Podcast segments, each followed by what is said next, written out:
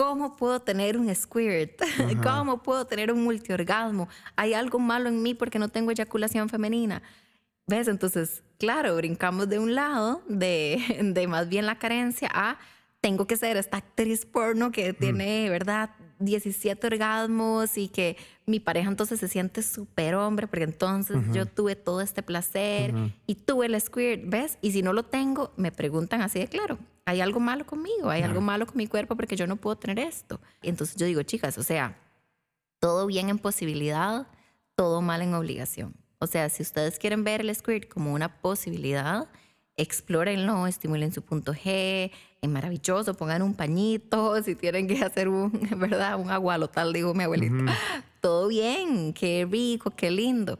Pero no se sientan obligadas porque de pronto eso es lo que te hace sexy, eso es lo que te hace valiosa. Claro. Es que no es por ahí. Solo para aclarar, este Squirt no es una bebida gaseosa, ¿verdad? El otro día alguien puso un, pantallazo de un WhatsApp y decía, miras que tuve un Sprite, una hora así. y, la, y, la, doña le respondía, idiota, se llama Squirt.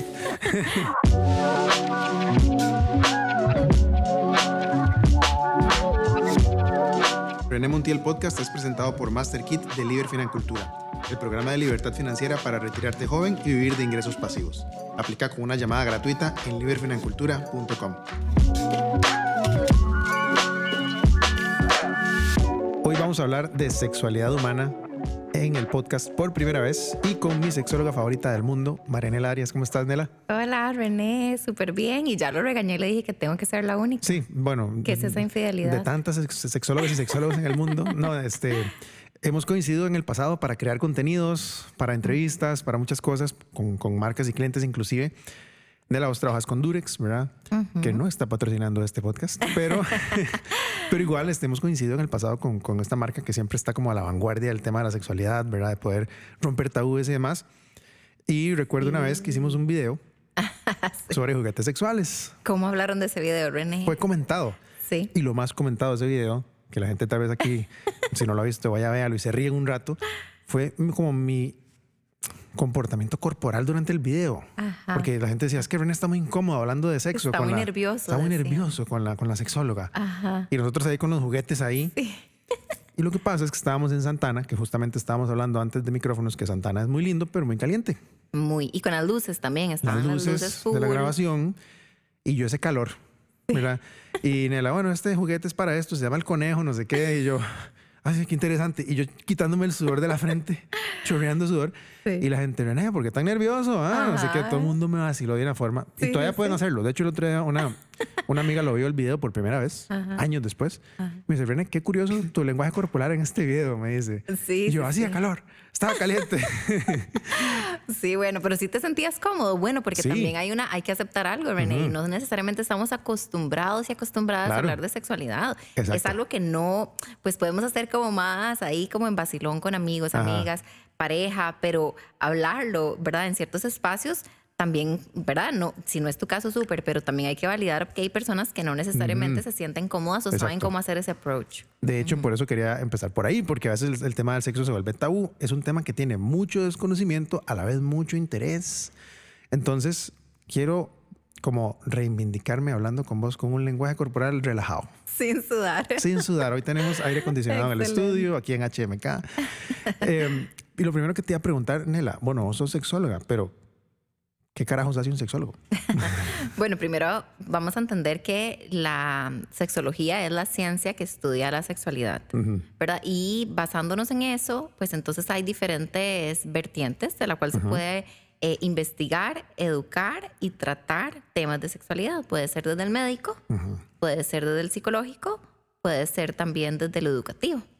¿Cuál ha sido el tuyo, tu acercamiento? Yo soy psicóloga. Entonces, em, básicamente lo que pues yo hago es conectar con las personas, tanto en el área educativa como en el área terapéutica, para poder eh, potencializar tanto, tanto así la vivencia personal ¿verdad? de las personas como eh, alcanzar los conocimientos en sexualidad, ¿verdad? Que logren que en su proceso personal las personas puedan conectar mejor con su propia sexualidad, por decirlo de una manera. Al final ese es como el objetivo, ¿verdad? totalmente.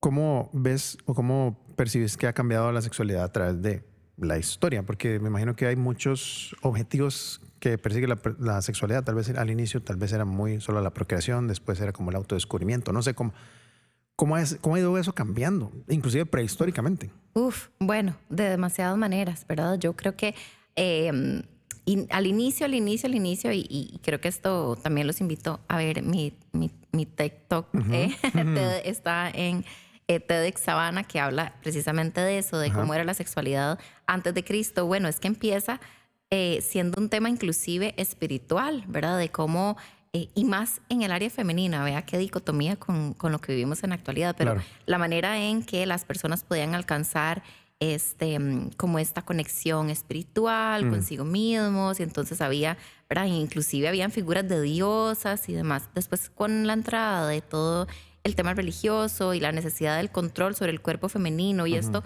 pues bueno, históricamente es como muy complicado porque además es mucho tiempo, pero por ejemplo, cuando se necesitaba asegurar que el patrimonio, ya cuando dejamos de ser eh, nómadas y somos sedentarios, que el patrimonio eh, se va a heredar a hijos biológicos, ¿verdad? Porque antes pues, la cosa era mucho más libre y demás, entonces comienzan a... Em, a suprimir la sexualidad femenina, a, digamos, enclaustrarla a la casa para asegurarse que este hijo, digamos, es mío.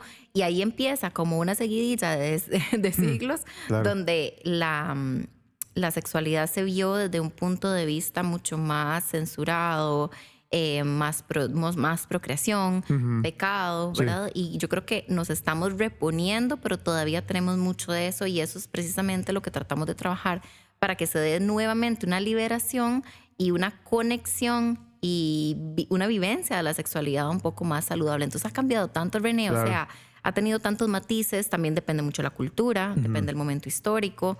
Em, depende muchísimo el género, porque se ha vivido muy diferente en la mujer que en el hombre. Claro. Entonces, de ahí tendríamos que hacer todo un programa de historias de la sexualidad, pero realmente sí, claro, la sexualidad ha sufrido un montón de cambios y la sexualidad de la manera en que se dicta en sociedad.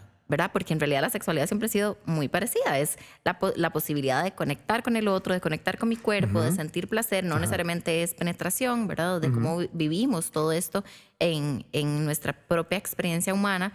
Y eso de ahí se ha mantenido intacto, pero se va modificando porque la sociedad te bombardea con deberías esto, deberías vivirlo así, esto está mal, esto está bien, ¿verdad? Y ahí es cuando comienza a modificarse a través del tiempo.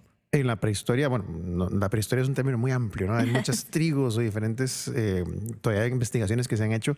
Eh, leí un libro que se llama Sex at Dawn, que habla de que en el pasado lo que había era como clanes y el hijo que nacía en un clan era el hijo de todo el clan. De todos. Eh, ¿Es cierto? Sí, efectivamente. No se preocupaban tanto y no existía esta, este, esta idea del matrimonio hombre-mujer, sino se criaba en trío, ¿verdad? Era un hijo de la mamá básicamente. Y, y todo, todo el clan protegía al hijo y le interés era que el muchacho fuera a crecer fuerte y tal, o, la, o, la, muchacha, para ser parte del clan, ¿verdad? De la tribu y para el bien de la tribu. Era como, obviamente, otro tipo de vida. El tema de la monogamia, por ejemplo, que ahora es lo más, tal vez, entre comillas, digámosle normal, o, digámosle lo más que se puede llamar socialmente aceptado, esperado. Exacto. No siempre fue así. No, para nada. Pero sin embargo, mucha gente se siente más cómoda en, dentro de la monogamia. ¿Cómo, ¿Cómo afecta entonces la cultura nuestra mm. forma de, inclusive, de, relacionarnos? Uf, todo. Es que tiene que ver todo, porque es la manera en que te dicen que es normal, tenés que comportarte y y las personas en realidad somos muy obedientes de la manera en que se nos va enseñando el ser mujer, el ser hombre, el ser en sociedad. Entonces, y la aceptación es algo muy importante también, es verdad, tiene mucho que ver con la necesidad de aceptación, la necesidad de validación, de, de sociabilización. Entonces, bueno, la gente se adapta a eso. Pero sí, efectivamente la monogamia la gente se puede sentir también cómoda porque es, lo que le enseñaron, porque también hay muchas películas y muchos mandatos y muchos ejemplos de todo lo que se salga de eso no es amor, mm. ¿verdad? Y todo el concepto de amor hasta que la muerte nos separe y vivieron felices para siempre. Entonces, ¿verdad? En nombre también de todas esas idealizaciones, las personas parten de una sola manera de conectar ¿sí? y la consideran la única válida sin cuestionárselo mucho o pensando de dónde viene. Sí, total. Sin embargo, podrías observar que hay ventajas, entre comillas, de ser monógamo. Eh, pues eh, si, quieres, si quieres tener familia, pues evidentemente el cuidado de los niños, ¿verdad? Sí, claramente en ese sentido, pero eh, de, yo creo que es un tema muy personal de, de, cada, de cada quien. Aquí el tema es si nos hemos dado el suficiente de espacio para cuestionarlo. ¿verdad? Ok. Porque muchas veces nos cuestionamos, muchas veces más bien no nos cuestionamos nuestra sexualidad, nada, ni la orientación, ni la identidad, ni las configuraciones, es como lo que está dado. Y no pasamos por ese proceso de autoconocimiento, de honestidad, y pues eso pues habla de una desconexión muchas veces con nuestro, nuestro, nuestro cuerpo, nuestra sexualidad, eh, y más como cumplir un mandato que es el establecido y no salirse de él. Hay gente que más bien dice, bueno, yo, mm, mi orientación es, entre comillas, dicen, asexual. Ajá. Em, dentro de todo el espectro de orientaciones, dicen, no, yo con el sexo no tengo tal vez una relación directa o constante o, o no hay deseo, ¿cómo funciona eso? Y, y eso Sí. desde el punto de vista sexolo- sexológico. Es, es, sí, es una pregunta ¿Cómo muy importante porque em, muchas veces escucho eso. Es que yo soy asexual. Vamos a entender que la sexualidad es una orientación sexual, Ok. eh, pero que está en menos del 1% de la población. ¿verdad? Probablemente lo que tenemos es una relación con nuestra sexualidad que no desencadena eh, bienestar, lo que hemos Ujú. hablado, placer, Ujú. ¿verdad? Conexión. Y entonces empezamos a prescindir de eso, claro. ¿verdad? Pero esto es como que yo te diga, René, ay, no sé, mm, digamos que nunca hubieras probado el sushi. Es que el sushi es demasiado Mm. rico y lo vas a disfrutar un montón, ¿verdad? Y vos tenés una experiencia donde lo probaste y como era medio frío de pronto, no sé. No me sentí muy cómodo comiéndome esto. La segunda vez no te lo cocinaron bien. Y entonces lo probas y es como, uy, no, esto, mm, verá, está rarísimo. La, la tercera vez estaba malo. Entonces, pues, mm, no. Mm. Entonces, tal vez la cuarta vez me vas a decir, mira, yo no te como sushi. Ya yo desistí. Exacto, Claro. pero realmente el sushi que has estado comiendo es el sushi que em, ¿verdad? está bien preparado y tal. En la sexualidad muy parecida. Hay personas que como no tienen un conocimiento sobre su propio cuerpo y pasa más en, en mujeres por todos estos mandatos que estamos hablando, no conocen su cuerpo, no se han tocado, no se, ¿verdad? Inclusive puede que nunca hayan sentido un orgasmo con su pareja se sienten obligadas, se sienten culpables, ¿verdad? Casi que lo hacen como para salir del paso. Ey, es normal que no vayan a tener una asociación positiva con su sexualidad. Es como yo puedo no, yo puedo no esto, pero es que yo puedo no tener sexualidad, no, es que yo puedo no sentir dolor, es que yo puedo no sentirme culpable, es que yo puedo no sentirme como que, ¿verdad? Frustrada porque no alcanzo lo que se supone según las películas y mi pareja estoy alcanzando. Eso es de lo que pueden prescindir, pero una vez que tienen la oportunidad de conectar de manera saludable con su sexualidad, tener orgasmos, tener placer, ser honestas, no tener que estar cediendo, sino que venga de una decisión propia, erotizándose con novelas, con videos, con música, ¿verdad?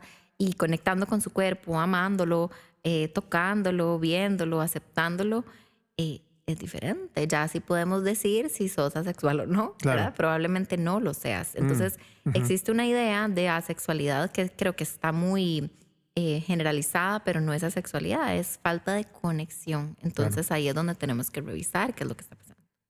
Hemos pasado por muchas, muchas este, etapas de la, de la sexualidad a nivel de cultura, a nivel de, de humanidad, eh, inclusive en la época donde había mucha represión, ¿verdad? Porque ahora mencionabas eh, la iglesia, el patriarcado, la Edad Media, todo esto que se dijo, ¿verdad? De tanta represión. Y eso se ha ido abriendo, especialmente en el siglo XX. ¿verdad? La liberación sexual de muchas áreas. Y ahora estamos, siento que una tal vez sobreexposición sexual. Eso afecta de alguna manera a la sociedad, de ese otro extremo en el cual redes sociales y todo está como muy bombardeado. Antes era la publicidad y las películas y la música, ahora es todo el mundo. Todo el mundo tiene la capacidad, sin juzgar, pero todo el mundo tiene la capacidad de decir, mira, yo expongo mi cuerpo y expongo mi sexualidad allá afuera. Ajá. Antes era como, no, guarde todo, no ponga nada, póngase vestidos hasta los tobillos y Sí. los, todo, ¿no? Pero ahora es como más sobreexpuesto. Sí. Sí, sí, ¿Eso en sí. algún sentido afecta a la sexualidad humana, Sí, claro. la Es- experiencia humana? Sí, totalmente. Es que yo creo que se, como que se brincaron de un lado para el otro, ¿verdad? Yo creo, y no sé, de pronto, pues es una necesidad, ya tendríamos, ¿verdad? De, de un, desde un punto de vista, de vista más antropológico, si es necesario, Como como, para péndulo. movimientos, Claro. exacto, para movimientos sociales importantes o cambios sociales importantes, hacer como esta, esta ida de un extremo al otro, pues de, de pronto sí, creo que hay muchos movimientos que se han eh, expresado así inicialmente, pero creo que brincamos de una cera, y- y, no es generalizado, ¿verdad? No es una experiencia humana de todos per se, pero sí he visto mucho em, que pasamos de no podés, eh, mejor deseada que sobrar, ¿verdad? No enseñes porque si no te expones, no salgas así porque si no sos la responsable de que algo malo te pase, ¿verdad? Y generalmente vuelvo a lo mismo, con un tema de sexualidad femenina principalmente, porque ahora voy a hablar como más de la experiencia como de sexualidad masculina que en realidad se ha mantenido. Pero bueno, eh, y me brincan al otro lado y más bien ahora con redes sociales hay una sobreexposición y muchas veces, o sea, todo bien, pero aquí la pregunta es, ¿todo bien o sentís que tenés que hacerlo para tener validación? Claro. ¿Todo bien o em, de los likes y de la aceptación y de los followers, de, bueno, de los seguidores, depende también tu autoestima, ¿verdad? Entonces ahí es cuando, por ejemplo, paso de una consulta de una paciente que es súper habitual, no sé, en sus 35, con falta de deseo, que es lo que más veo, mm. eh, falta de conexión con su cuerpo, no me gusto, me, da vergüenza tocarme, pero a la vez no disfruto la sexualidad con mi pareja, ojalá nunca tuviéramos, pero lo hago por él, es más, estoy aquí por él, digamos. Mm. Eh, porque me dice que me va a dejar si no tengo ganas de tener. Ok, eso es como súper habitual que lo veo en terapia a una, a una sesión con una chica de 21 años donde llora toda la sesión eh, diciendo muy confundida, muy movilizada emocionalmente, porque cómo es posible que yo me expongo y me tomo esta foto en la playa donde me, me veo linda, la produzco, estoy en vestido de baño y no tengo tantos likes como mm. mis amigas. Y realmente de un lado creo que mi valor está en qué tanto me guardo y del otro lado qué tanto me expongo, pero ambas están buscando validación desde afuera, desde un lugar, ay, qué bien, qué, qué pura, o qué, no sé, o ay, qué buena muchacha, ¿verdad? Esto, esto qué, qué cólera me da cuando dicen como, es que no es para casarse o no es para presentárselo a los papás. Yo creo que era algo mucho de mi generación, no sé si es algo que, pues, que se escucha tanto ahora, pero bueno, a del otro lado, ¿verdad? Siento que tengo que exponerme más bien demasiado para ser aceptada. ¿Qué consideras empoderamiento femenino? Precisamente eso, em, no calzar en una fórmula, ¿verdad?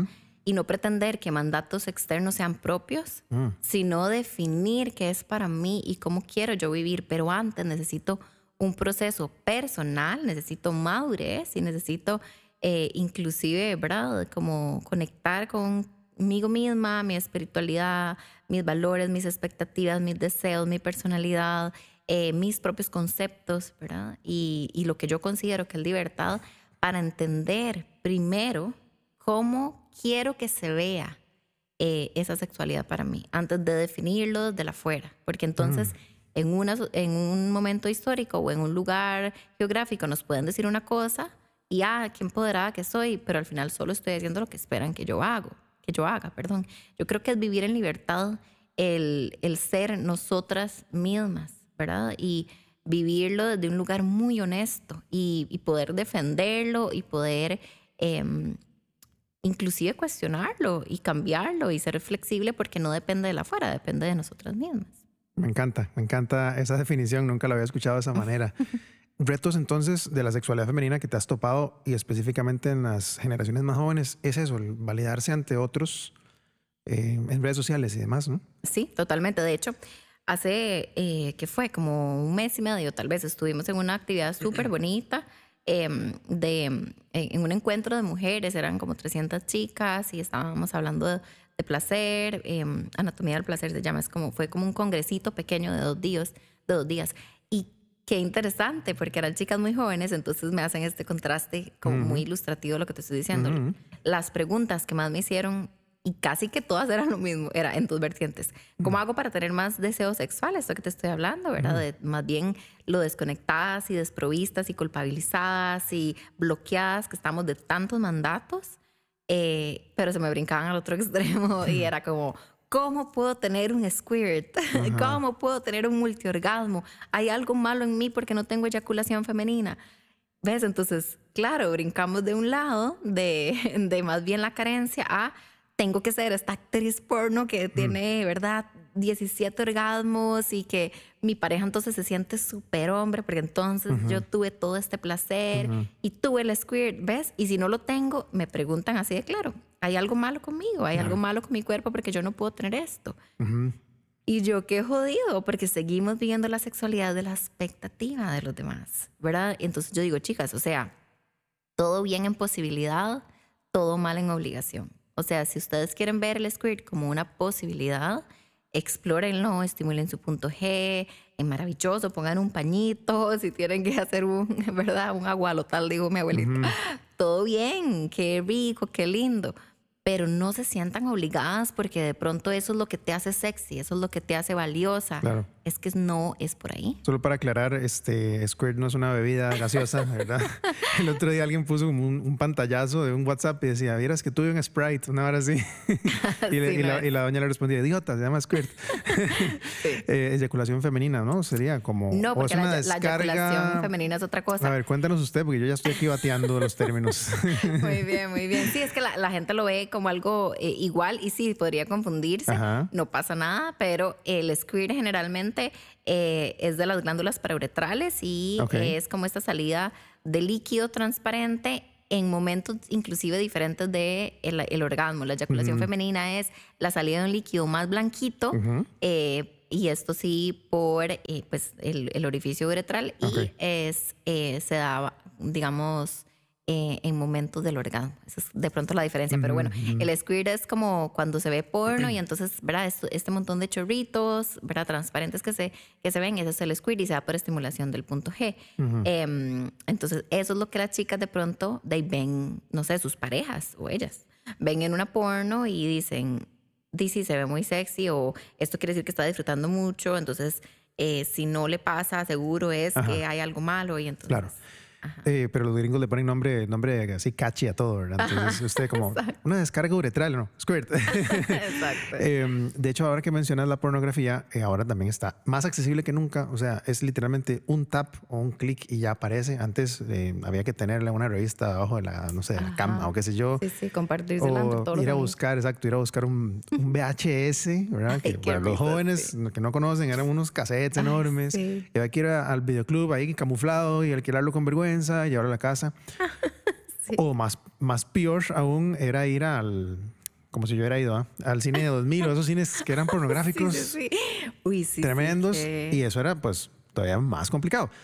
Ahora es como súper accesible, a la mano de todo el mundo, todo el mundo tiene acceso, todo el mundo puede verlo cuando quiera, en cualquier momento.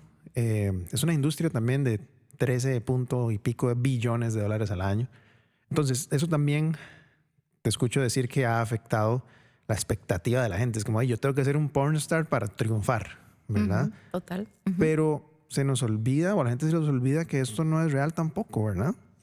Sí, pero es que no, no hay una educación sexual, afectiva e integral, integral en el meantime, digamos. O sea, no hay. No hay un intermedio. Entonces la gente como que no sabe por dónde y, y creo que muchas veces los adolescentes buscan en la pornografía las respuestas porque nadie les está hablando. Esto a mí me parece loquísimo de estas nuevas generaciones mm. y cómo de verdad estamos tan eh, poco apropiados los y las, eh, las mamás y los papás eh, de poder ubicar, bueno, es que también no tenemos las herramientas probablemente. Bueno, yo espero que yo tenga algunas, pero digamos hablando como de mi generación que está teniendo, bueno, hijos y un poco más grandes, Em, lo mismo, no tienen las herramientas, entonces no dan el...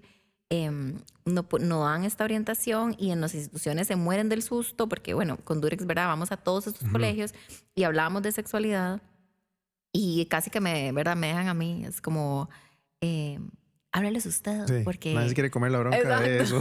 porque de, de, de afuera y, y, si vienen los papás y uno habla, ¿verdad? Entonces hay como todo un miedo, pero los chicos están ahí viendo de porno en el recreo. Entonces, a mí me han pasado cosas hasta loquísimas, como no sé, un día fui a un colegio todo católico y los papás se levantaron en media, ¿verdad? En media charla, porque era para padres esta. No, es que ¿por qué no les habla de que lleguen vírgenes al matrimonio? Y yo, bueno, porque yo no soy la que tiene que enseñarle valores. Yo soy sexóloga y hablo de temas de sexualidad. Además, ¿verdad? Es muy difícil. Hay muy poca gente que decide llegar virgen o matrimonio, como, como llaman, ¿verdad? Em, entonces, eh, no damos las herramientas y los chicos van y buscan porno para buscar esas respuestas y lo que se encuentran es un montón de cosas súper exageradas y entonces quieren realmente aplicarlo.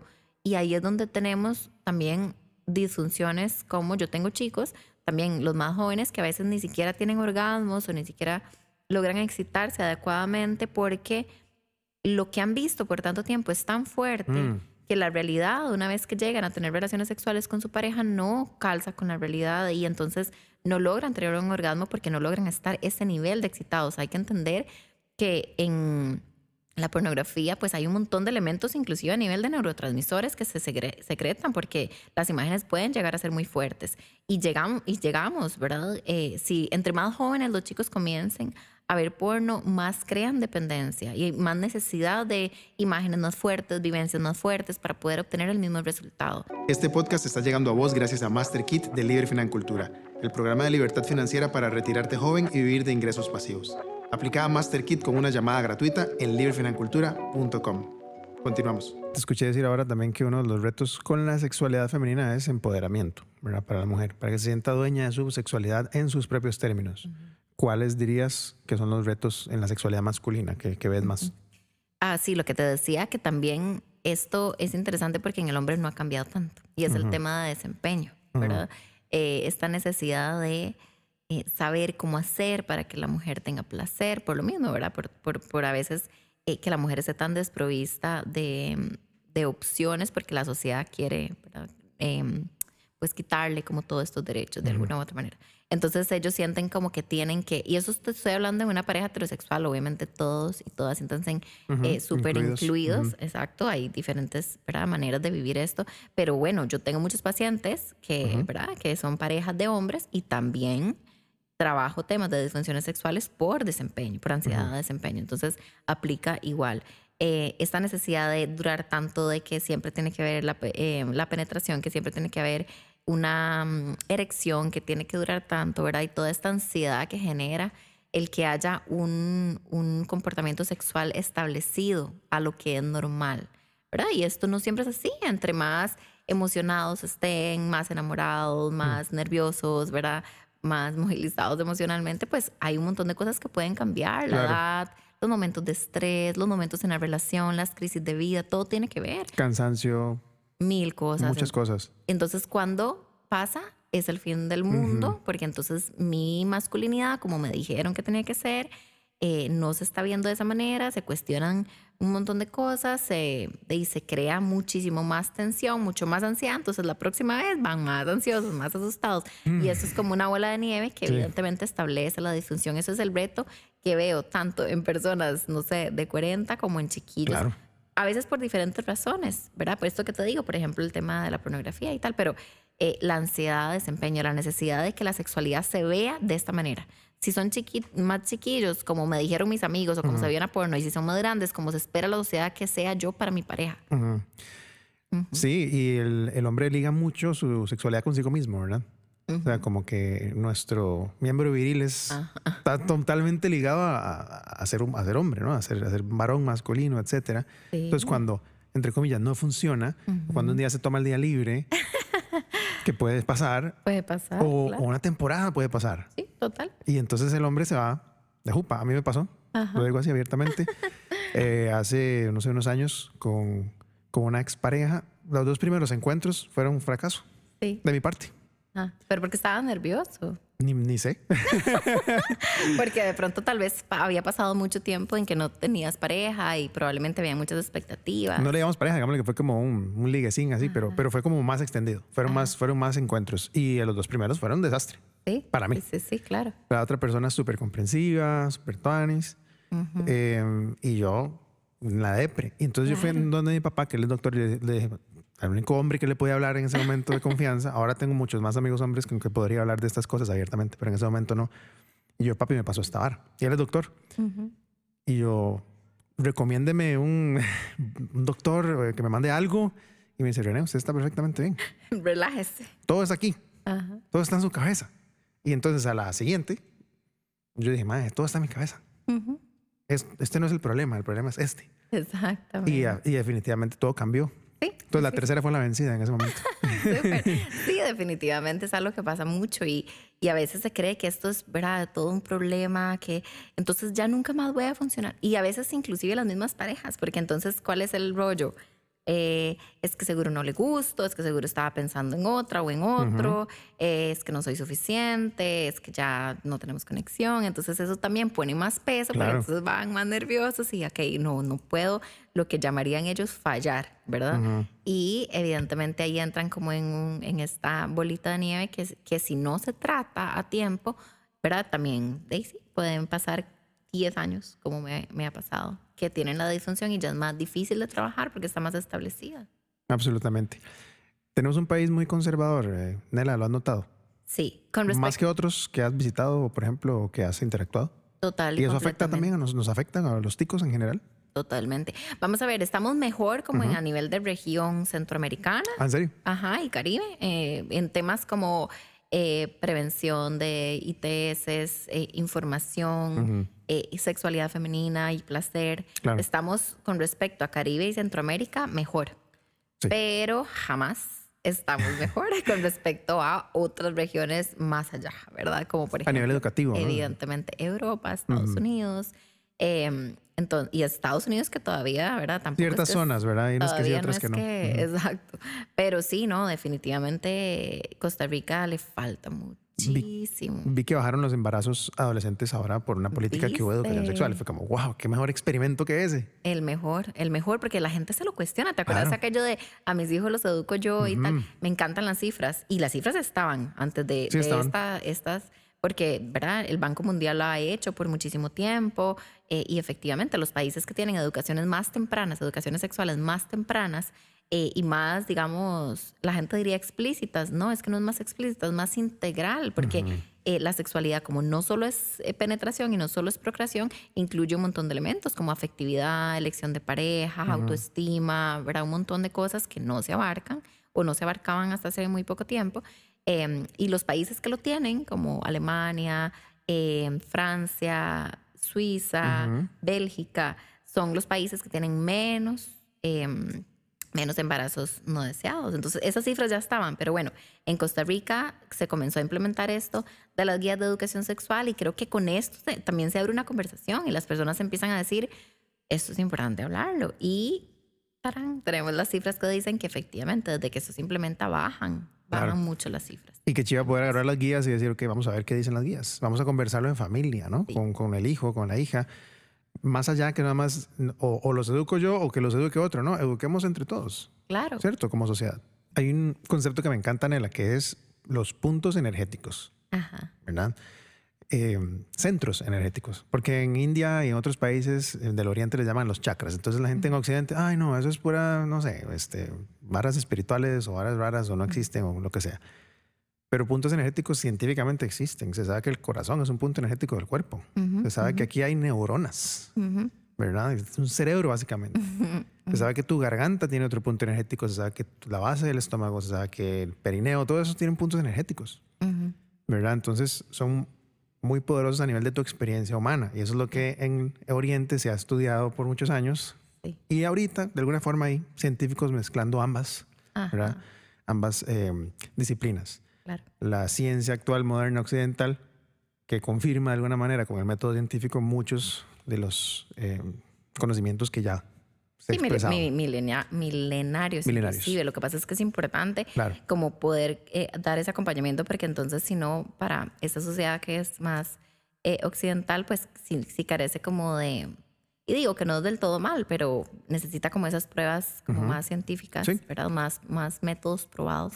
Y yo creo que cuando hacen como ese mix importante porque es sabiduría ancestral, pero ¿verdad? poder mezclarlo con la ciencia es muy valioso totalmente. Y me encanta porque hoy en día hay como una cultura que es como del wokeness, como decir como que estoy muy despierto de las injusticias del mundo y todo, eso puede trascender también a puntos eh, un poco extremos. Como vos decías, a veces los extremos ayudan, ¿verdad?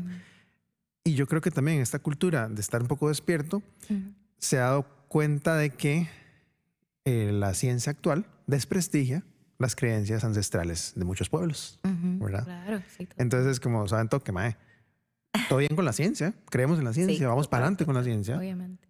Pero no se trata de decir, ah, la gente de hace mil años no sabían nada, eran unos ignorantes, nosotros sabemos todo. No, entonces ahora el woke culture se ha dado la tarea, inclusive, una de las cosas tal vez positivas de, toda esa cosa que ha, que ha, salido es un poco de conciencia de que hay mucho conocimiento importante, interesante, que ahorita se está probando científicamente, que tal vez se llegue a probar, tal vez no. Pero vale la pena conectar con él.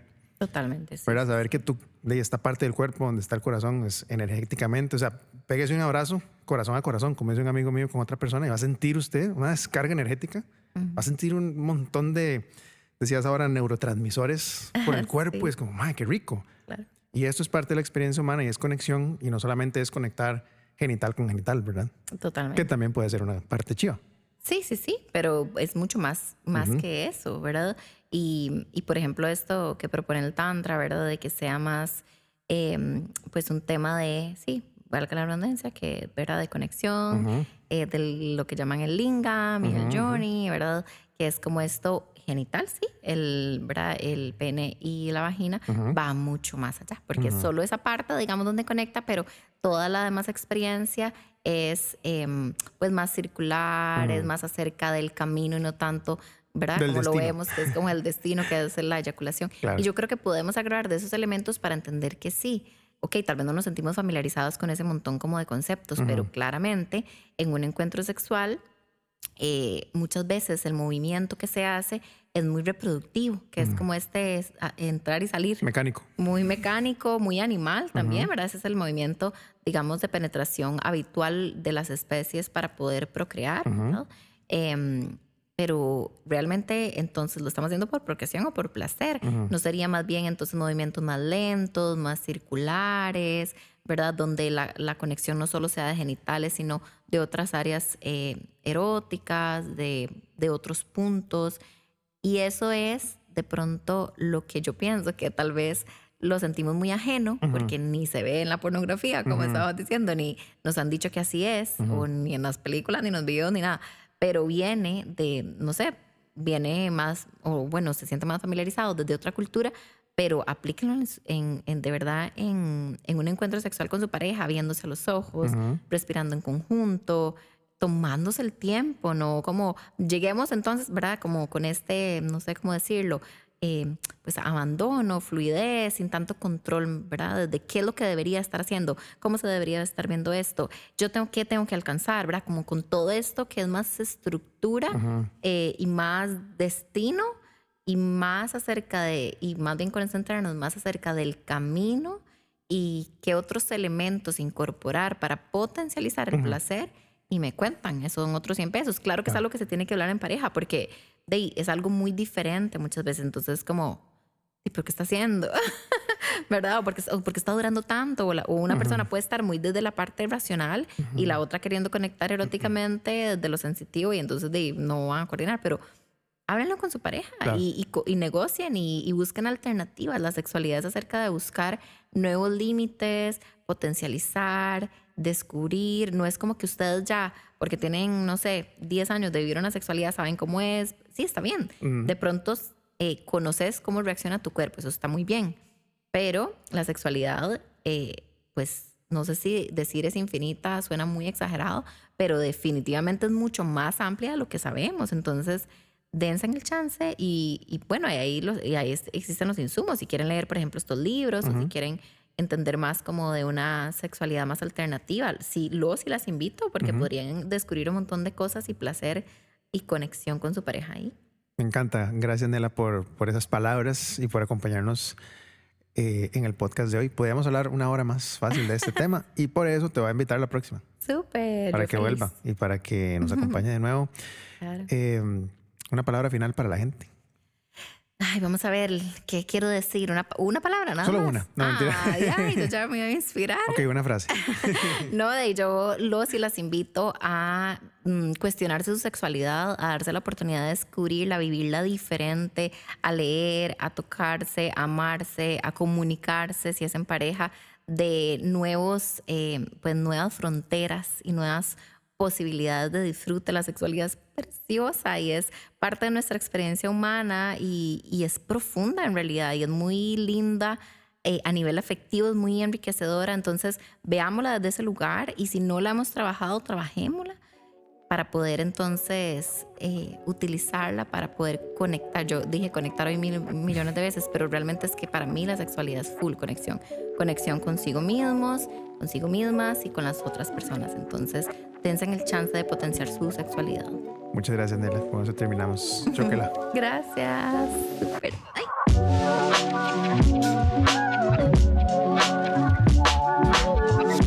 René Montiel Podcast llegó a vos gracias a MasterKit de Liber Financultura, donde aprenderás cómo hacer que el dinero trabaje para vos. En MasterKit adquirís la receta probada para alcanzar la libertad financiera. Aplica a MasterKit con una llamada gratuita en liberfinancultura.com.